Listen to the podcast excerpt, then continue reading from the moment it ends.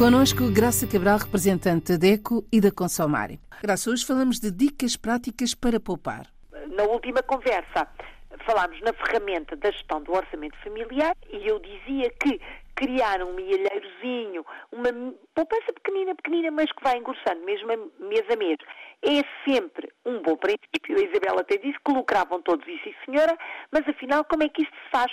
Falar é fácil, não é? Portanto, a sugestão de hoje é dar algumas, algumas ideias, algumas dicas, conselhos práticos para que no futuro ninguém seja apanhado desprevenido, ninguém na família seja apanhado desprevenido e tenha realmente então o tal pequeno milheiro. Primeiro, seguir o rastro do dinheiro.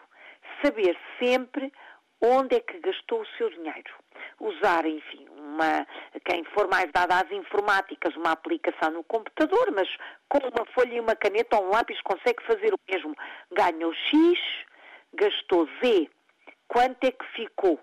Saber claramente anotar as despesas todas do dinheiro que ganhou, gastou um tanto no supermercado, no, no bazar, outro tanto uh, uh, na conta da luz, outro tanto na loja da roupa, enfim, fazer a distribuição das despesas mencionando quanto, na verdade, é que gastou. Isto é, seguir o rastro dinheiro, porque às vezes nós chegamos ao final do mês e pensamos, então, mas eu tinha tanto, fiquei sem nada, para onde é que foi o dinheiro? Como é que eu gastei o dinheiro? E este passo é o mais importante para saber muito bem o que é ter um fundo de emergência. Então, e naquele mês em que há um imprevisto e que alguém fica doente, mesmo que seja algo ligeiro, e tem que gastar dinheiro na farmácia ou que é o mês em que tem que pagar o seguro do carro, ou que se avariou, enfim, o fogão e comprar o outro lá para casa. Se tiver o seu dinheiro muito bem controlado e souber muito bem onde o gastou, vai poder ou vai tentar diminuir as despesas que são obrigatórias. Como? Tentando poupar, comprar noutro sítio que se calhar é mais barato, uh, gastar menos, enfim, uh, em roupa neste mês, por exemplo, para tentar criar então esta poupança que na verdade é um fundo de emergência. Se acontecer um imprevisto, tem ali aquele valor de lado. Mais, saber que o crédito é sempre um risco. Livrar-se dos cartões de crédito, livrar-se dos empréstimos, mesmo empréstimos que não são do banco, dinheiro emprestado de amigos, de familiares, ou pior ainda, dinheiro emprestado de pessoas que nem sabemos quem são, eh, eh, dinheiro emprestado através da internet, por exemplo. Livrar-se destes créditos. Tentar fazer a sua vida apenas com o dinheiro que tem. Livrar-se ao máximo das prestações. As prestações às vezes ajudam numa compra grande e não há outra hipótese. Estou a pensar na compra do automóvel ou até da casa. Mas compras pequenas, se calhar é melhor pensar duas vezes e juntar para depois comprar, porque as prestações têm sempre juros e algo que custa 100 escudos passa a custar 150 escudos. Isto, enfim, falando em dinheiro, por exemplo, de Cabo Verde. Nunca deixar dívidas por pagar. Este é um princípio fundamental, porque deixa este mês, deixa para o próximo, deixa para o outro e às tantas já não é uma pequena dívida, é um montante muito grande. Depois pensar seriamente em abrir uma conta no banco. E há vários tipos de contas. As contas base, aquelas que servem para, por exemplo, receber o seu ordenado pela conta. As contas dirigidas a quem tem eh, despesas fixas. As contas para quem tem crédito no banco.